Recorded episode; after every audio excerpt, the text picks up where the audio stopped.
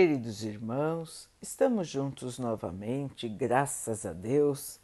Vamos continuar buscando a nossa melhoria, estudando as mensagens de Jesus, usando o livro Palavras de Vida Eterna de Emmanuel, com psicografia de Chico Xavier. A mensagem de hoje se chama Religião Pura. A religião pura e imaculada para com Deus, o Pai, é esta: visitar os órfãos e as viúvas nas suas tribulações e guardar-se da corrupção do mundo. Tiago 1, 27. Religião, diante das criaturas humanas, pode envolver atitudes diversas, como polemicar em torno dos atributos de Deus acrescentar interpretações individuais às revelações sublimes, centralizar a mente na interpretação, consumir a existência em aceitação passiva, reexaminar princípios veneráveis em horas certas, atender a ritualismo, enriquecer a simbologia adotar posturas convencionais, cultivar penitências vazias, levantar monumentos de pedra. Ninguém nega que essas manifestações deixam de ser atestados de religião e religiosidade entre nós outros, as criaturas encarnadas e desencarnadas da Terra. E ninguém recusa o valor relativo que apresentem para determinadas pessoas em certos estágios da evolução. Entretanto, o Evangelho nos ensina que a religião pura diante de Deus é outra coisa.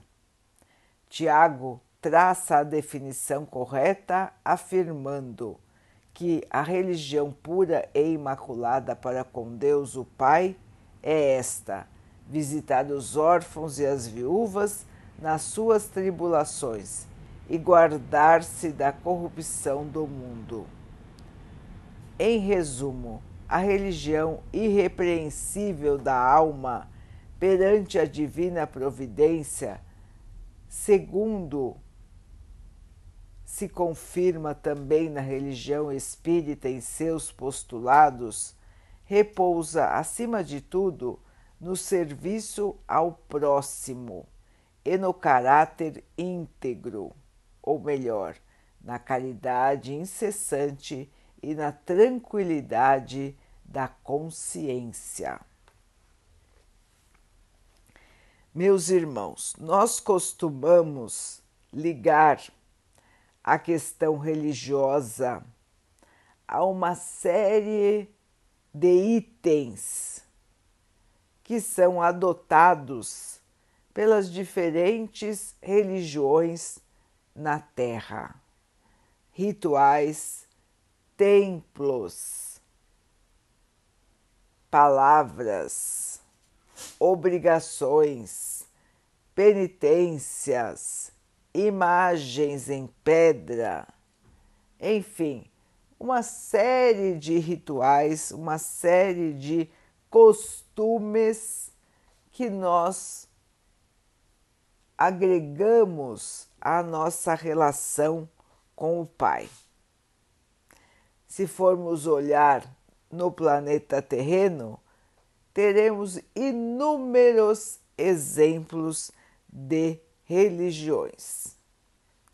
Mas o apóstolo Paulo simplifica tudo isso, nos deixando entender que a religião verdadeira, a religião pura, é aquela baseada na caridade e na moral. Ou seja, meus irmãos, fazer aos outros o que gostaríamos que os outros fizessem por nós. Espalhar o amor. andar corretamente pela vida, sem prejudicar a ninguém, sem fazer nada de que venhamos a nos arrepender no futuro. Assim, irmãos, estaremos realmente agradando ao nosso Pai e nos relacionando com Ele na base do amor. Muitos de nós veem a religião como maneira de pedir coisas a Deus, como se Deus estivesse sempre a nos ouvir os pedidos, às vezes mais escabrosos. Então, irmãos, vejam que o homem criou uma série de interpretações da palavra de Deus e se prende a essas interpretações, deixando de lado o fundamental. E o fundamental, irmãos, é o amor e a melhoria de todos nós. A religião espírita nos explica isso claramente e não nos coloca dogmas, não nos coloca rituais. Existem locais de encontro? Sim, existem. Mas eles são lugar, locais simples sem nenhum tipo de preparo, sem nenhum tipo de arquitetura especial. E assim deve ser, irmãos, simplicidade, trabalho no bem, transformação interior para o bem. Essa é a religião do Cristo Jesus. Essa é a religião do nosso Pai. É assim que nos relacionamos positivamente com o nosso Pai. Irmãos, é mais do que hora de nós despertarmos para as verdades da vida. Ficar cultuando o vazio não nos levará a lugar nenhum sem trabalho no bem, sem mudança de atitude para o bem, a nossa relação com o Pai não existe, irmãos. Vamos então fazer um exame profundo de consciência e verificar como estamos nos relacionando com o nosso Pai qual é o nosso grau de comprometimento, qual é o nosso grau de fé. E vamos, meus irmãos, transformar a nós mesmos. Vamos cultivar a verdadeira e pura religião.